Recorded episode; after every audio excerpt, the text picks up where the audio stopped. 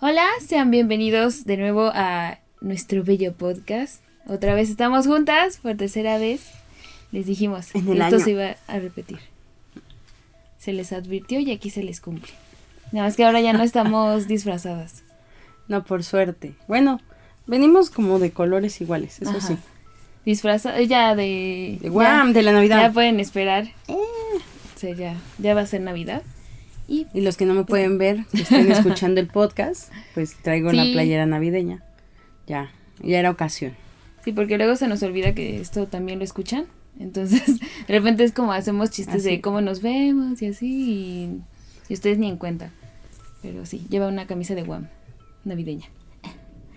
Y el día de hoy, pues, vamos a hablarles algo parecido a lo que hablamos la vez- las veces pasadas, como un poquito místico, pero en esta ocasión va a ser de mitología. Así que quédense. Por favor.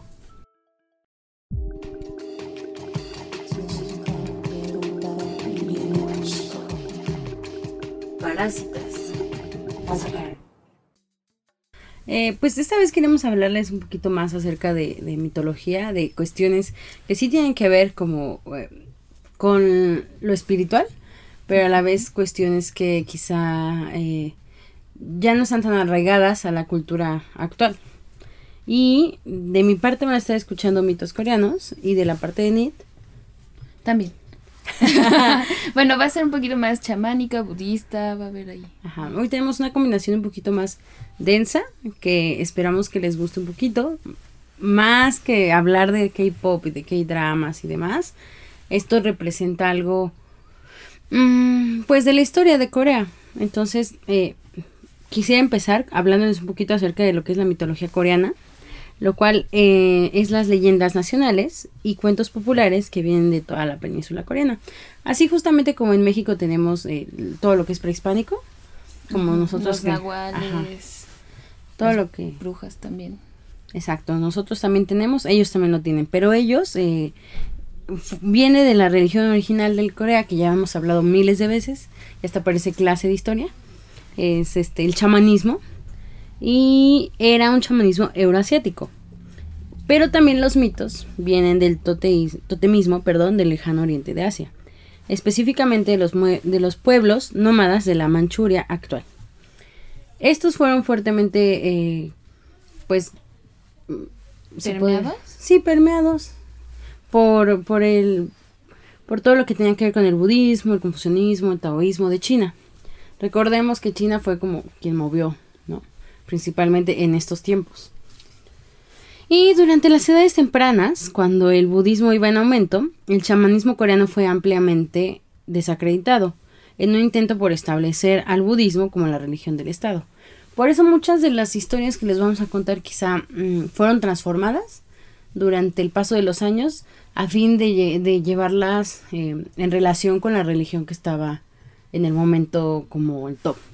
Algo así como los, los cristianos aquí en, en, en México, en todo el América, algo similar. O sea, ellos también vienen los, los budistas, viene el confucianismo y quieren empezar a cambiar como la idea que tenían los coreanos eh, sobre sus dioses, sobre cómo se creó la nación y demás.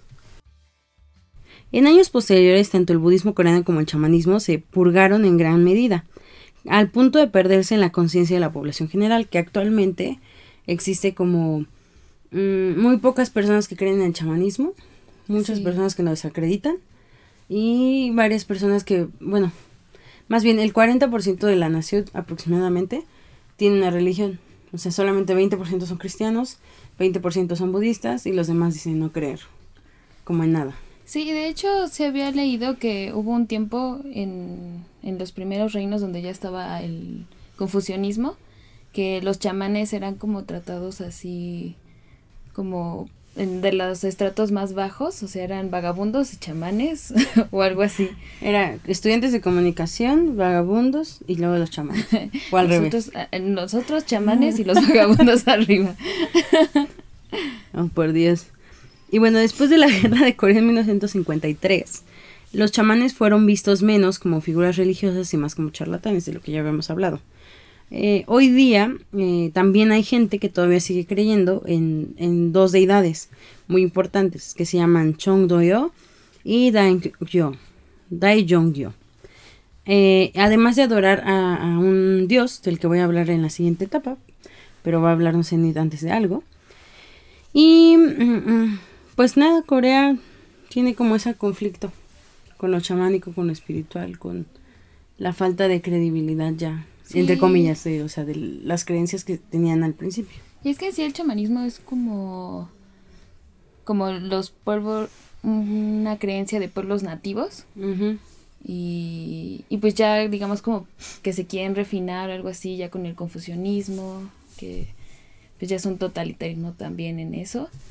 Pero pero pues el chamanismo tiene bastantes historias muy interesantes. Y una de ellas, que estas se las voy a contar, es la creación del universo. O sea, ellos como ven que se cree que el universo está dividido y, de don, y en dónde estamos nosotros parados también.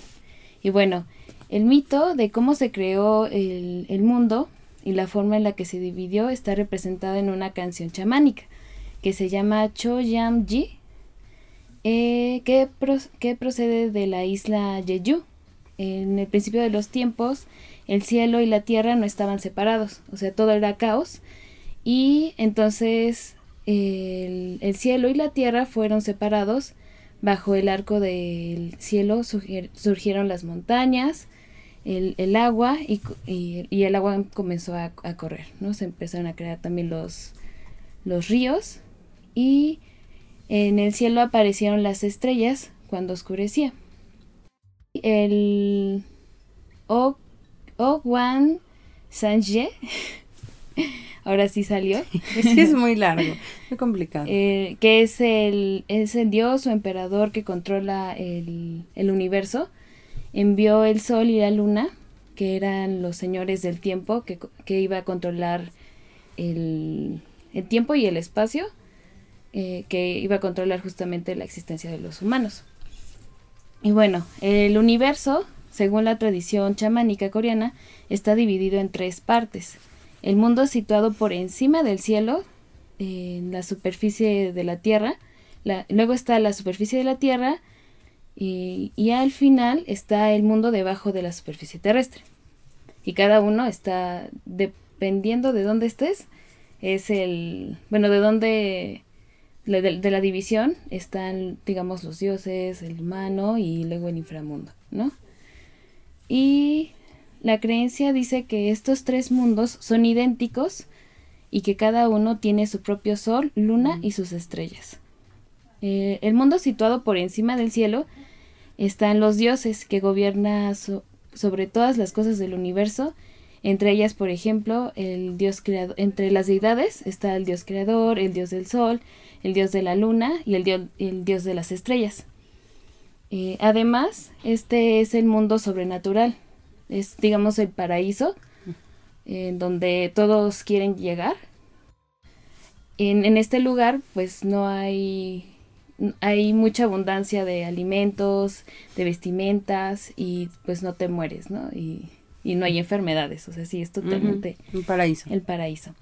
Luego está el mundo situado en la superficie terrestre donde habitan los humanos, animales, aves y los dioses de la naturaleza, porque ustedes deben de saber que hay dioses de la montaña, el dios del río, el dios de la tierra, el dios del árbol, o sea, hay, hay muchas este, deidades y esas habitan, cohabitan con nosotros. Y luego está el mundo situado debajo de la tierra, donde habitan los mensajeros de la muerte, que ya les hablamos en el capítulo anterior de los rituales, uh -huh. que estos son a los que llamamos para que... Sí, con los puedan, chamanes ajá, para que se vayan. Para que guíen ahí a sus almas. Y pues en este lugar pues es todo lo contrario al, a la super, donde están los dioses, el paraíso. Y aquí van las personas, eh, dependiendo, igual que la, las creencias judío-cristianas, que van las personas eh, dependiendo si hicieron cosas buenas o malas. Y pues ahí, pues hay pura pena, ¿no? Y tristeza y desdicha. Y la visión del universo eh, de los chamanes está basada en la idea de que existe más allá de los límites del tiempo y del espacio. O sea que la existencia no está limitada a lo que nosotros limitamos como lo que lo tangible Y, y, el tiempo. La, bueno, la idea de la de la creación chamánica pues también es que los dioses son los que controlan nuestra existencia y que nosotros de cierta forma somos eh, no, no, podemos tener tanto control de nuestra vida porque pues dependemos de, de lo que los dioses eh, manden para nosotros dependiendo también de nuestras acciones. Pues así está la historia de la creación. pues nosotros somos las pobres, este, digamos los monitos que vamos ahí moviendo, que van moviendo los dioses. Pero eso, bueno, esa parte se ve muy reflejada igual, por ejemplo, yo lo veo con la cultura prehispánica. O sea, desde el principio cuando ahorita empecé a decir la cultura prehispánica, yo lo tengo como muy relacionado igual con los dioses, ¿no? Que aquí hay Quetzalcoatl, Huitzilopochtli y demás. Y digo, ninguna de las dos está como descartada ni está mal. Y también, ajá. No, dime, dime. No, y también existe el Mitlan, o sea, como que también están estas separaciones del, del mundo, no tan, no tan tangible, bueno, no tan marcadas, son, sí. yo no las conozco tan marcadas como aquí, pero sí, este, pues igual se, se asemeja. Exacto. ¿no? y de los mitos, o sea, de los mitos llegan también los seres mitológicos, que de eso también les quería como compartir un poquito más. Eh, y bueno, con el, con el surgimiento del confucianismo en Asia, empezó como a, a cambiar un poco la percepción, ya habíamos hablado de, de, los chamanes, de la gente que creía como en esta cultura un poquito más este de pueblo, del pueblo como tal.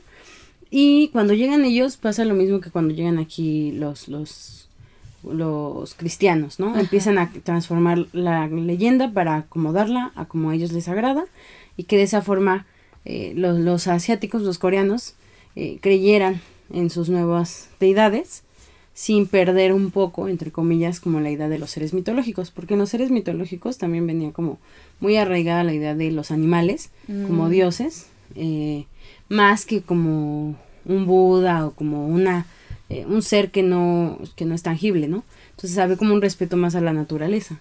Sí. Y de ahí es justamente que viene como los mitos chamánicos que ahora ya con la transformación del confucianismo se llaman Muso Xinhua y se recitan como parte de rituales destinados a proteger a los seres y a la naturaleza.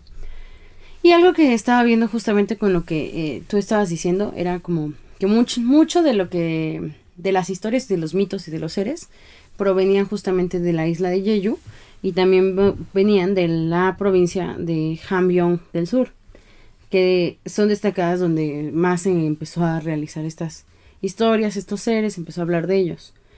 Y un Kenkut, Keungut, eh, que significa gran ritual, es el ritual chamánico coreano arquetípico donde se divide en 12 partes e incluye un Bonpuri, que significa un mito sobre un dios. En la antigüedad, eh, el pueblo creía eh, que cada objeto tenía un alma, que es lo que estaba hablando como de la tierra, el monte, el todo, todo tenía un alma. Y como tal, los rituales chamánicos incluían eh, la adoración a los espíritus y también a los demonios. Por lo mismo es como que se empieza a cambiar la idea para que no se adoraran esas cosas que eran malas, ¿no? Y en la mitología coreana se dice que los primeros líderes de Corea tienen cualidades chamánicas o descienden de los chamanes. Y uno de los principales líderes fue Dangun, que era el fundador mitológico de Corea quien poseía rasgos chamánicos, además de ser retratado como un dios de la montaña. Para hacérselos rápido, porque la historia está interesante, eh, Dangun Gang, es que no puedo decir su apellido, es muy difícil. Dangun Gang Hyeom es el fundador de Gosoyeon, que es el primer reino de Corea. De ahí eh, se dice que Dangun fundó Gosoyeon en el año 2333 a.C. Y la historia de Dangun fue registrada en dos documentos del siglo VIII después de Cristo, llamados el Samgun Nyusa y el Yewanunji. Y aquí se relata que el abuelo de Dangun, que se llamaba Wang Yin, era el señor del cielo, y su papá, que era Wang Hun, descendió a la tierra y fundó una sociedad en la península. Pero para esto hay varias versiones como de cómo se creó. Eh, algunos dicen que la sociedad se creó en un monte que se llamaba Teba, Tebexan y otro que se creaba en un monte que se llamaba Paectun. Pero la historia aquí es curiosa porque a este dios, al papá de Dangun, llegan dos animales y le dicen, oye, quiero ser humano. ¿Qué tengo que hacer para ser humano? Y aquí está un oso y un tigre. Y a ambos les dijo, ok, ¿quieres volver tu mano? Entonces, enciérrate en una cueva por 100 días. Y si tú tienes como eh, la idea de, o sea, si tú te comes esta comida sagrada, yo te voy a permitir que te vuelvas un, un digo, un humano, perdón. Pero quédate 100 días en esa cueva. Entonces, al, al aceptar el reto, eh, el tigre pues estaba rindiendo, pero el oso siguió las instrucciones de Wang Hun y se convirtió en una mujer llamada Ungyo. Y se supone que Ungyo se apareó con Wang Hun, que era el dios eh, que les había dado comida sagrada para que se volvieran humanos. Y así fue como dieron a luz a Dangun. O sea, como tal, el primer eh, imperio fue creado por un oso y, un dios. Muy raro. Oh. Y Dangun gobernó Gosoyon durante 1500 años antes de convertirse en el dios de la montaña. Y ahora se llama Samsim. Pues eso me recuerda, bueno, un poco a la, al mito de... Ay, ay no me acuerdo. Te iba a decir de, de No, no el, uno griego creo que era de una loba amamantando a... Ah, sí. A un, a un bebé y que después él fundó, no me acuerdo qué reino, no me acuerdo qué imperio. Es el de Roma, ¿no? Es el de Roma. Sí. La historia, la historia nos falla un poquito. La, historia, a mí se me, se me va, conozco las cosas, pero no me acuerdo. Ayer, ayer perdimos en el juego de historia, entonces. ya yo, yo sé que no, no sé historia. pero, bueno, justamente, este, pues estos fueron como los inicios, ¿no? Una, una forma de, de cómo ven los coreanos que se creó desde su imperio hasta el hasta el universo, ¿no? Bueno, hasta su nuestro mundo sí, actual. concepto, ajá. Y bueno, ahorita yo les voy a hablar de un dios que vive con nosotros, que está en el plano terrestre, que es el es la deidad Seo, Seonju, Senju, que es el guardián del hogar. Y de, de hecho este este dios lo, lo que dice la mitología es el dios de la construcción y surge cuando una casa nueva se ha construido, cuando una familia se muda a una casa nueva o cuando se forma una nueva familia. Eh, este dios se encarga de supervisar todos los elementos domésticos, desde los muebles y electrodomésticos hasta la paz y buena, y buena suerte de la familia. O sea, este es como el guardián de la casa. Ah, okay. Y, y de, de hecho, este, varios se ve que en varias casas, eh, bueno, es normal como pegar, no sé si han visto como también los dramas y eso, que se ven pegados como ciertas papel, papeles en algunos, este, como palos de madera eh, o en las casas. Bueno, yo, este, resulta que este, este dios, lo, eh, uno de las partes de los rituales es que tú lo, tú lo llamas, le das una ofrenda de arroz y en un palo de bambú o de roble, dependiendo de, de la región que estés, porque pues, luego no hay bambú y luego no hay roble, se coloca como una figurita de un, de un humano con el nombre del, del dios y se hace como una especie de limpia en toda la casa para traer la, la buena fortuna. Y ya lo colocas ahí y ese lugar va a ser en donde le vas a ir a rezar por cualquier cosa que, que requieras. En, pues sí, eh, en lo que vivas en este lugar. Lo, digamos que es más bien como un dios que va en todas las casas. O sea, es como cada quien tiene, su propio dios, su diosecito. Y ese pues es el que, el que cuida todo.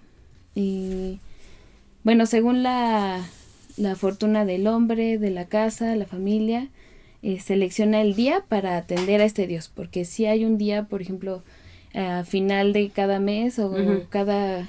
Es cada... Sí, al principio de cada eh, cinco meses, me parece, se le reza a este, a este dios para que traiga la fortuna a la casa. Ajá. y se hace como todo un ritual de, de bueno, este día festivo, porque se los dan, de, se los, normalmente se lo dan libre, y ya este, pues hacen el ritual, llaman al, a, este, a este dios, y ahí ya lo reciben y le dan arrocito y todo. Oye, pero qué curioso que a él le den arroz, y al otro, al que invitas a tu casa, le lanzas un cuchillo. O sea, me acuerdo del capítulo anterior. Sí, me acuerdo. Y le lanzaste un cuchillo para que se fuera. pero no es, es que ese es no el fantasma. Es, por eso. es a los fantasmas, ¿no? Pero, me acordé que a los otros les lanzamos, les invitamos a comer y luego les lanzamos un cuchillo. Tienen una relación, ya hemos dicho, una relación extraña con los con los dioses, o sea, como que sí le, y con los seres este sobrenaturales, como que sí les tienen respeto, o sea, no es tanto miedo, sino es como por si las dudas voy a hacer esto y no vaya a hacerlo de malas. Bueno, pues esta es este parte de, de los rituales que también no solamente se hacen en las casas, sino también se pueden hacer en fiestas como bodas, bautizos y así, para que para que esté contigo el Dios del hogar y todo vaya muy bien. Oh, pero mira, vamos a relacionarlo otra vez, o sea, yo los voy a regresar otra vez a lo que esta Enid decía al principio, que era eh, justamente que ellos también hablaban del inframundo, que existía un mundo abajo. Y hablando sobre el inframundo, existe también un mito del más allá. Y este personaje, este ser, se llama Chasa Bonpuri. Es más fácil decirlo. Es un mito del inframundo que proviene de la isla de Yeyu, justamente como el que hace rato nos compartió Enid, y los que ya habíamos dicho. Pero para esto resulta que existe un héroe que se llama Gangrim Dorion y él recibió la orden de un rey que se llamaba Kimchi Wonnim. Kimchi. Como Kimchi, le vamos a llamar Kimchi. De Kimchi. Eh, para capturar a una persona, bueno, un ser más bien, que se llama Yomra, que es el rey del inframundo, para descubrir el motivo de las misteriosas muertes de sus tres hijos, de un ser muy importante que se llamaba Wayang Waxi. Eh, con la ayuda de, de Munsin, que era el dios de la puerta, y con Jowansin, el dios de la cocina, este héroe que habían encomendado, que se llama Gangrim, eh, capturó a Jomra, que era la persona a la que tenían que preguntarle, pues, qué había pasado con los chamacos, ¿no? Y después de probar la sabiduría de Gangrim, Jomra le dijo a Kimchi que las misteriosas muertes de sus tres hijos se debía a una pena que él ya traía, o bueno, más bien, a algo que él ya traía pendiente desde una vida antes, porque él había matado a tres personas, o a tres seres más bien, a tres seres los mató y estos seres decidieron reencarnar como sus hijos de, de este persona. Bueno, de este señor que se llama Wayan Waxi. Es muy difícil decir su nombre.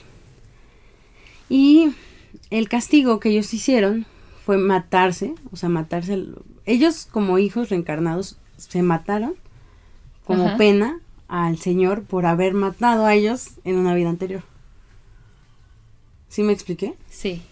O sea, tú me mataste en esta vida, pero yo voy a revivir como tu hijo y me voy a matar para hacerte sufrir y que no te sientas oh. bien contigo mismo. Es como el karma. Ajá, y saber como quién, quién lo hizo. Pero pues justamente tú lo hiciste porque tú lo provocaste tiempo atrás.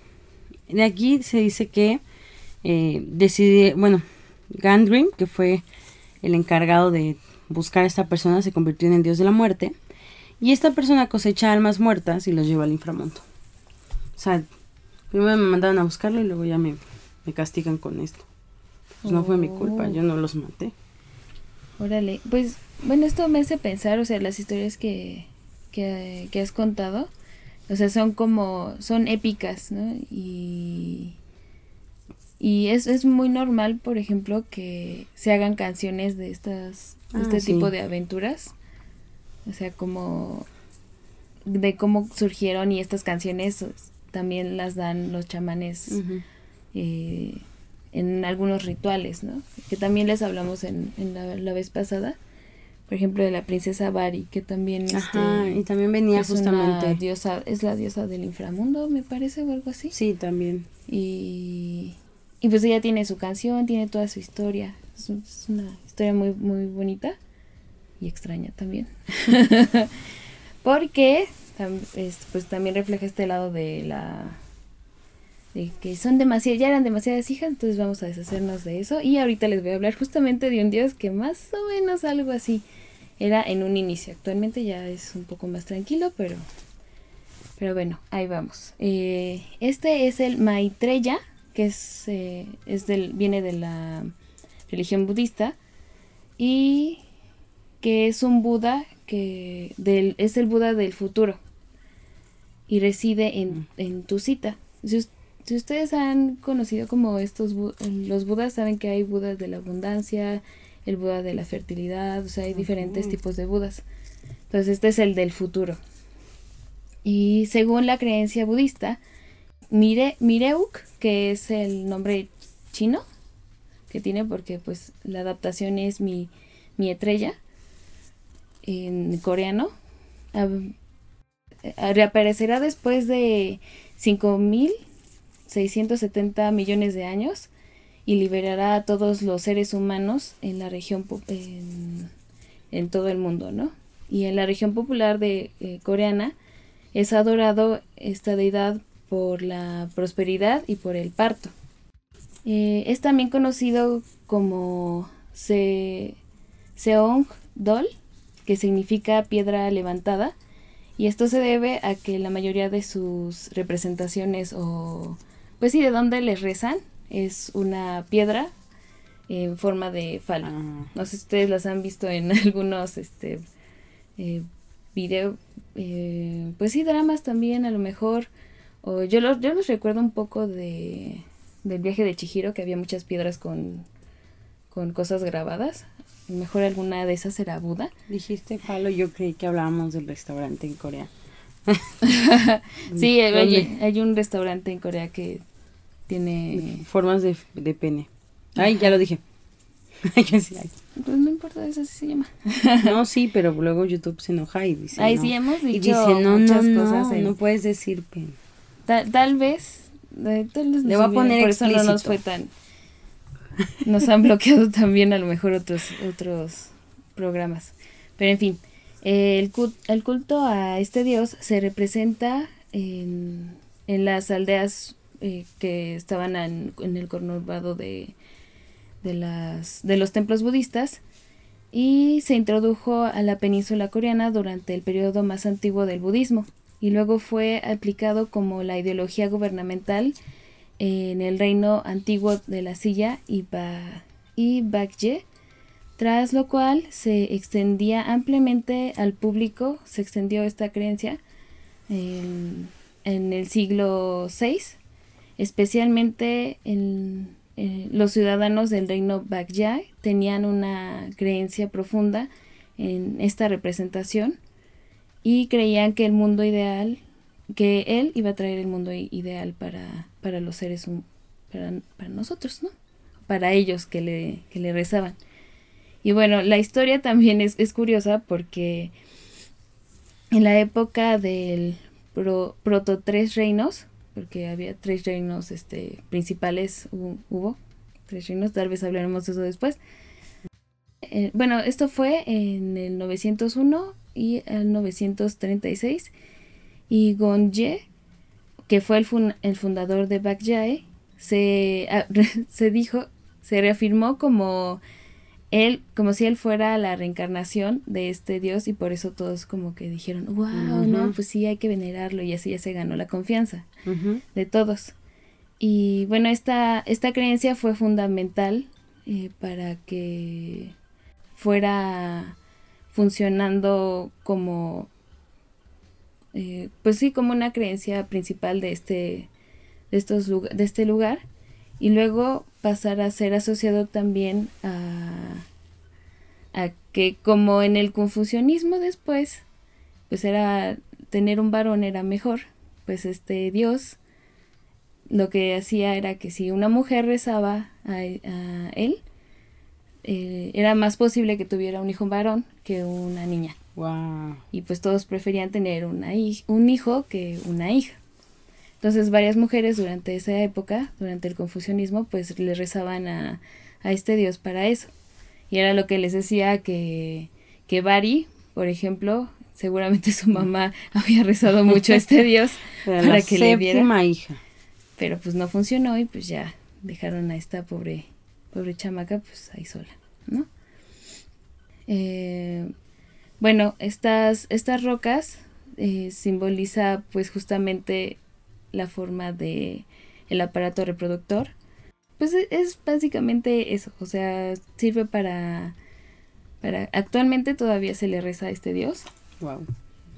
Y y pues sí se espera que que pues tener más hijos y no tener tantas niñas porque pues pues no sé, ¿no? Ya ya no tenemos granjas como para que los hombres tengan que estar cargando y así.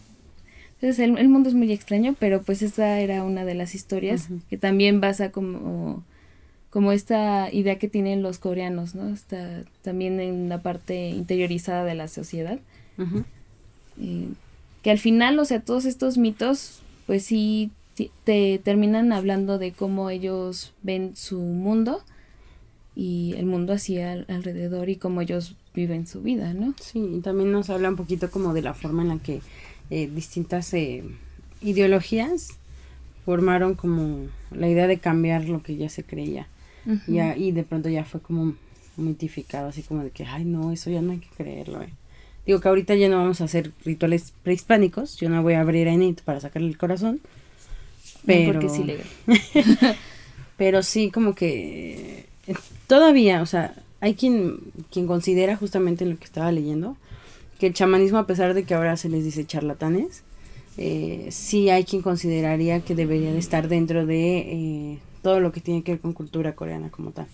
O sea, que se, que se explicara, que se presentara al mundo, para que también la gente conociera un poquito acerca de eso. Y digo, no está mal, al contrario.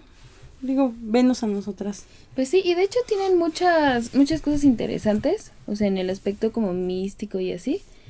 Y, y pues sí, ellos, la verdad, pues de alguna manera el chamarismo no se perdió porque lo que hicieron fue como cambiarle también el nombre a los dioses.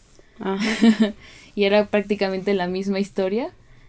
Y de hecho muchos nombres de, de los de, no, de los que yo, yo les conté, yo vi que tenían un nombre tanto chino como coreano. Porque pues el chamanismo pues también se daba en, en China. Entonces, pues ahí estaban combinadas eh, ambas partes. Las, pues sí, las diferentes, este, pues creencias.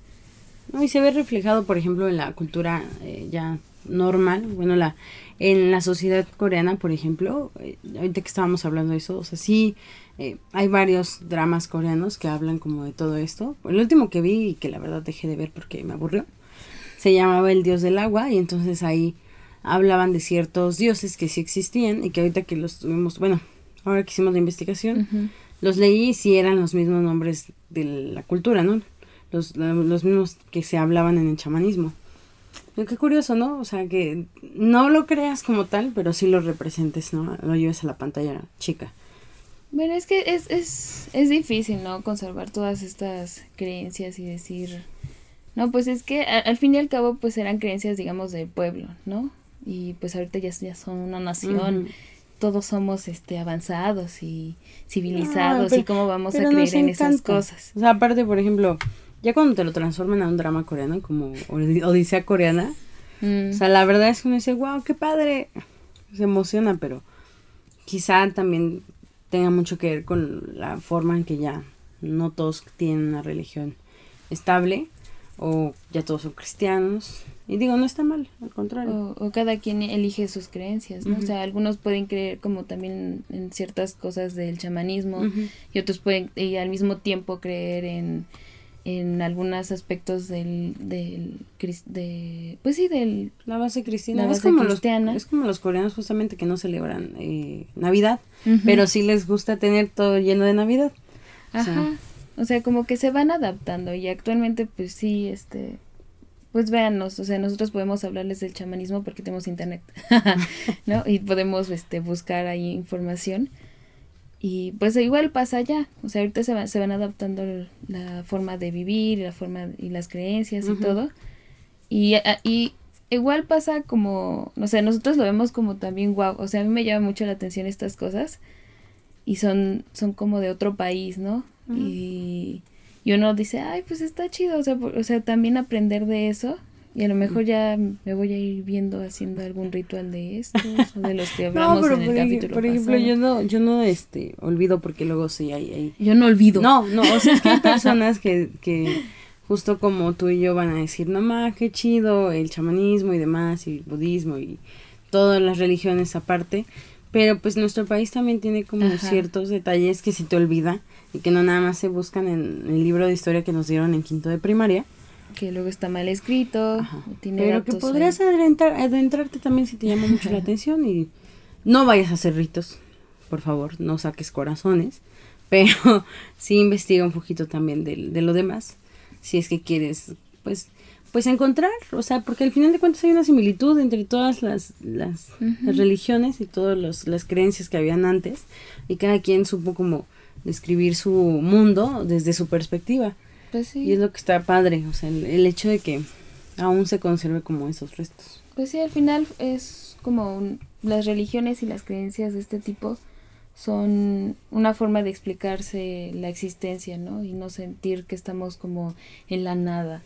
y y pues eh, hay, hay muchas formas de darle sentido a todo, o sea, por la lluvia, o sea, antes se creía que de dónde venían y así, ustedes ya han escuchado este, este speech, ¿no? De... Sí, no, y también, o sea, también saber, por ejemplo, si hay mucha gente adulta en Corea que todavía, gente de la tercera, que todavía considera esto como algo normal, entonces no se asusten. Es una, es una forma de ligar, de ligar todavía tu pasado con el presente y así, entonces pues, les invitamos a ahora a, que si quieren aunar más en el asunto, pues hagan ahí unas búsquedas en, en donde pueden internet, si pueden también comprar libros, pues también o ven el drama coreano, me gustaron los dramas coreanos, ya de ahí me enteré. A mi mamá también le gustaron. Yo, yo no soy tanto de dramas porque a mí sí me, es que es que tengo que estar muy atenta. No puedo leer y no, puedo, entender porque no estudié coreano desde, entonces, niña. No, no es como las de inglés que mínimo, o sea, sí le vas entendiendo si no las ves, pero pero sí, es mucho tiempo y tienen ritmos bastante lentos a lo acostumbrado. Son 16 capítulos.